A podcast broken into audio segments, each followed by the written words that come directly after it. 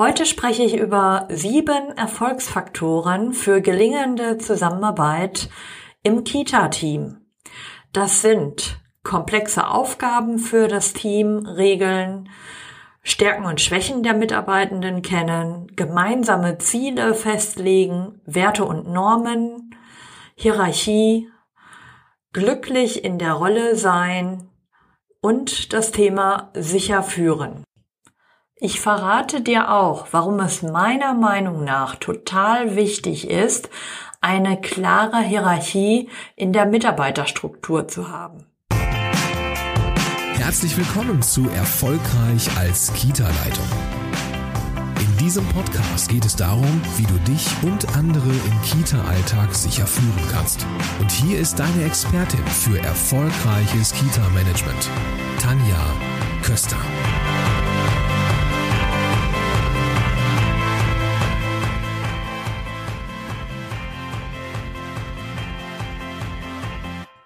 Hallo, ich grüße dich herzlich.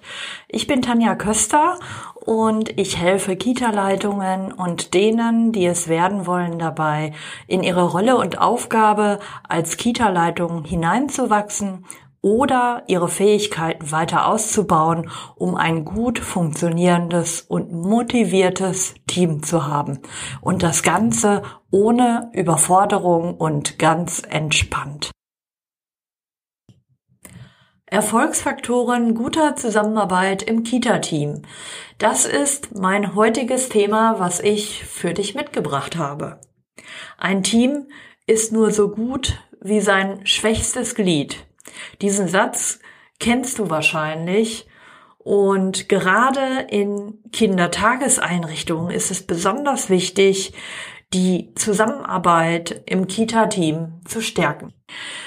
In der Kita treffen wir jedoch unterschiedliche Akteure an und das bedeutet für uns, dass alle unterschiedliche Ansprüche haben. Wenn du morgens deine Brötchen kaufst, dann bist du der Geldgeber und der Kunde in einer Person. Bei der Kita ist dies ganz anders. Der Geldgeber, das ist der Staat und die Kommune. Und Kunden, das sind Eltern und Kinder. Sie sind nicht dieselben Personen. Alle wollen teils ganz unterschiedliche Dinge. Die Politik möchte beispielsweise eine flexible Kindertagesbetreuung. Das kann beispielsweise eine flexible Randzeitenbetreuung bis 20 Uhr am Abend sein, damit die Vereinbarung von Familie und Beruf besser gelingt. Die Mutter in der Kita möchte ihr Kind nur an zwei Tagen bringen, weil sie eben halt nur zwei Tage arbeitet und die freien Tage möchte sie gerne mit ihrem Kind verbringen. Der Träger hat beispielsweise Probleme, Personal einzustellen, weil, das weißt du, der Markt total leergefegt ist. Die Trägerlandschaft ist ja vor Jahren ganz breit aufgestellt worden. Trägervielfalt ist hier das Stichwort. Neben der bunten Trägerlandschaft gibt es auch ganz unterschiedliche Interessen bei den Akteuren. Selbstverständlich wollen alle ihre Erwartungen erfüllt sehen. Eltern, Träger, Sozialraum, Politik, um nur einige aufzuzählen. Die Interessen, die gedeckt werden müssen, kommen aber in den meisten Fällen unmittelbar von den Eltern. Wie kannst du bei all diesen unterschiedlichen Erwartungen jetzt auch noch das Team ins Boot holen? Nachdem wir uns jetzt die unterschiedlichen Ansprüche angeschaut haben, kommen wir zu den komplexen Aufgaben für das gesamte Team. Das Team einer Kita unterliegt unterschiedlichen Einflüssen von außen, die sich im Wandel der Zeit stets verändern. Gesellschaftliche Anforderungen in den Erziehungsmethoden verändern sich stetig. Neue Konzepte in den Bildungsplänen kommen hinzu, wie zum Beispiel Familienzentrum, U3-Betreuung, Erweiterung der Einrichtung um eine oder mehrere Gruppen, Personalwechsel, Bewegungskindergarten, Haus der kleinen Forscher, Kita Plus, Sprachkita, Literaturkita und so weiter. Viele Einflüsse fordern von jedem einzelnen Teammitglied ein hohes Maß an Selbstreflexion und Anpassungsfähigkeit. Schauen wir jetzt nach den komplexen Aufgaben, die ein Kita-Team zu erfüllen hat, auf die Frage, was macht eigentlich gute Teamarbeit aus? Wie müssen die internen Strukturen im Team gestrickt sein, dass unterschiedliche Menschen Hand in Hand zusammenarbeiten. Ich habe in den letzten Jahren in vielen unterschiedlichen Teams gearbeitet. Natürlich zuerst als Fachkraft, in meinen Anfangsjahren als Erzieherin und später nach einiger Zeit bin ich in die Führungsrolle eingestiegen und habe eine Kita-Leitung übernommen. Und da war es meine Aufgabe, ein erfolgreiches Team aufzubauen, die Schwächen und Stärken eines jeden kennenzulernen, sie zu beobachten und diese dann entsprechend weiterzuentwickeln. In jedem Team gibt es unterschiedliche Rollen und nicht immer ist es so, dass jeder sich gleich in seiner Rolle wohlfühlt und diese Rolle auch zu schätzen weiß. Da ist es meine Aufgabe gewesen, hier Unterstützung und Begleitung anzubieten. Kommen wir jetzt zum nächsten Punkt. Gemeinsame Ziele im Team stärken den Zusammenhalt. Ja, die gemeinsamen Ziele sind für eine gute Zusammenarbeit sehr wichtig. Wenn alle zusammen auf ein Ziel hinarbeiten, ist es viel leichter, sich gegenseitig zu helfen und zu unterstützen. Und hier sind wir wieder bei dem Thema Kommunikation.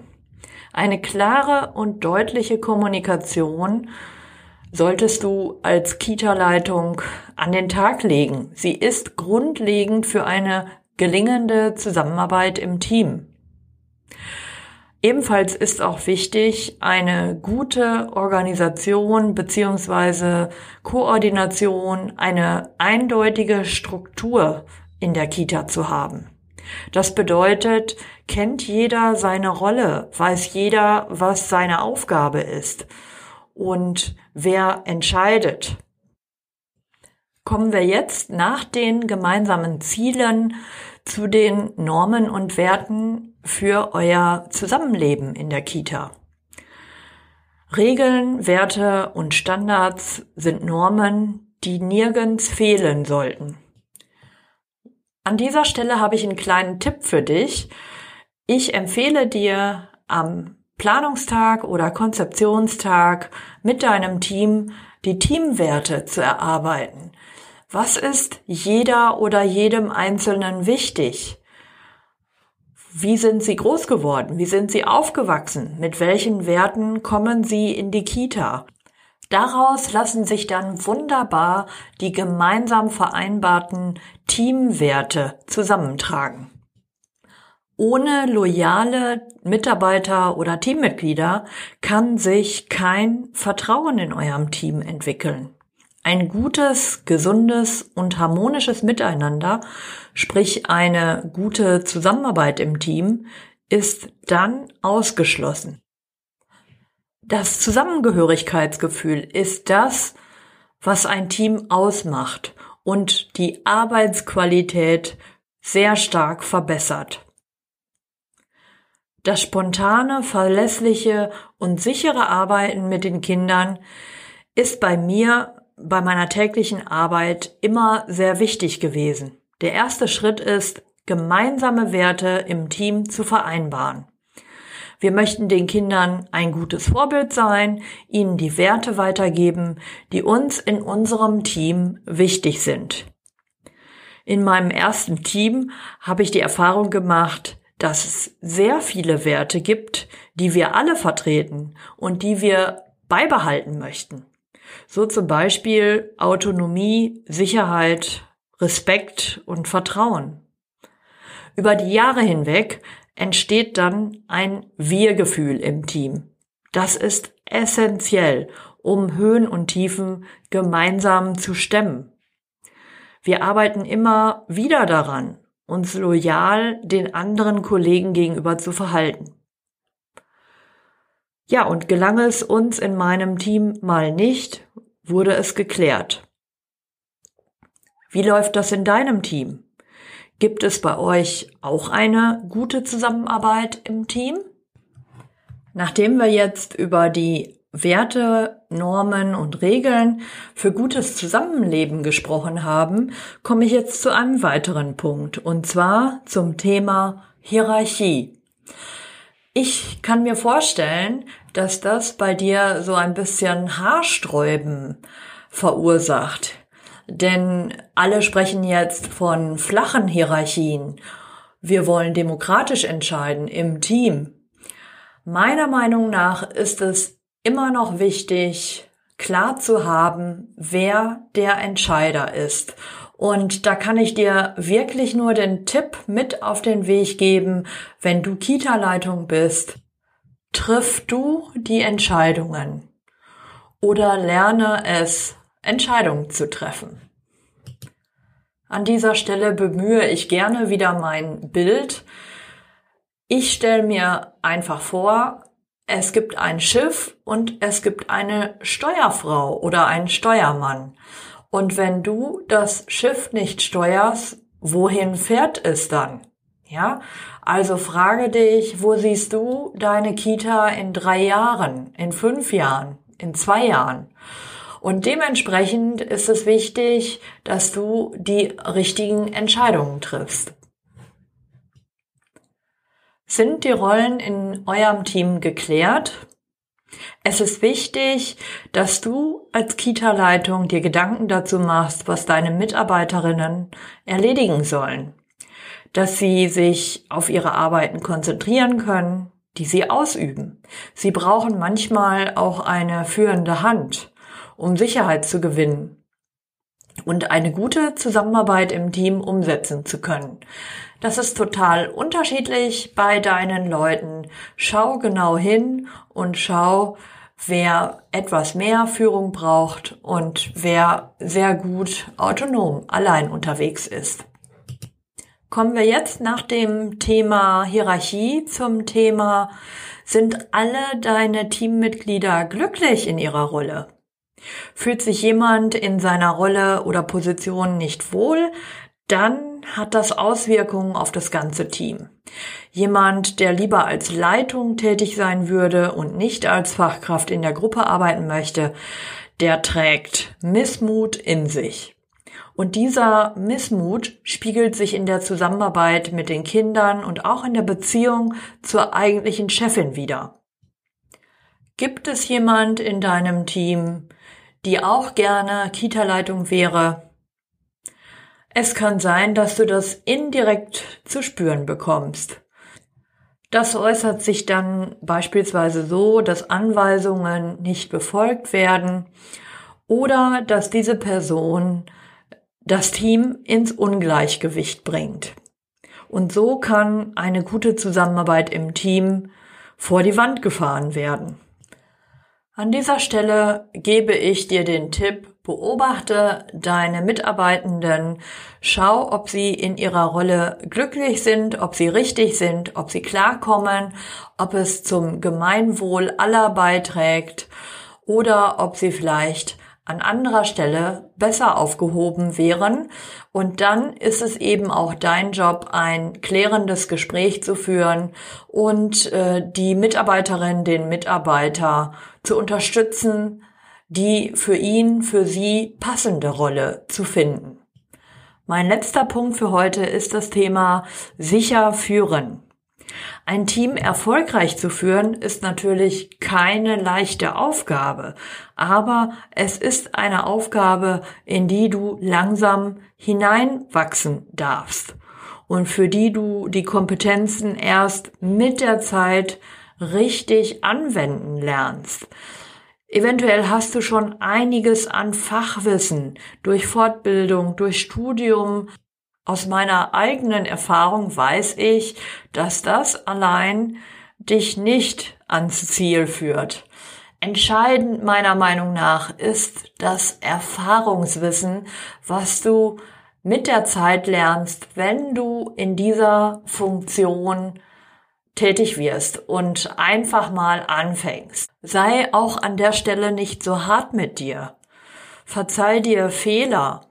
Fehler im eigenen Handeln führen dazu, beim nächsten Mal vielleicht etwas achtsamer und anders auf Unstimmigkeiten, auf Konflikte, auf Situationen einzugehen. Auch ich musste das lernen und weiß, dass die Praxis dich ein gutes Stück weiterbringt. Menschliche Interaktion und Kommunikation ist oft viel schwieriger, als es auf den ersten Blick zu sein scheint. Wenn das Thema heute für dich genau richtig war und du dir weitere Tipps für deine erfolgreiche Teamarbeit in der Kita wünscht, dann schau gern in die Show Notes. Da verlinke ich dir noch elf Tipps für erfolgreiche Teamarbeit zum Herunterladen. Außerdem kannst du den Podcast als Blogartikel herunterladen. Auch das verlinke ich dir gerne in den Show Notes. Wenn dir mein Podcast gefallen hat, dann abonniere ihn gerne. Ich freue mich, dass du dabei warst und sage ciao ciao, bis bald, deine Tanja Köster.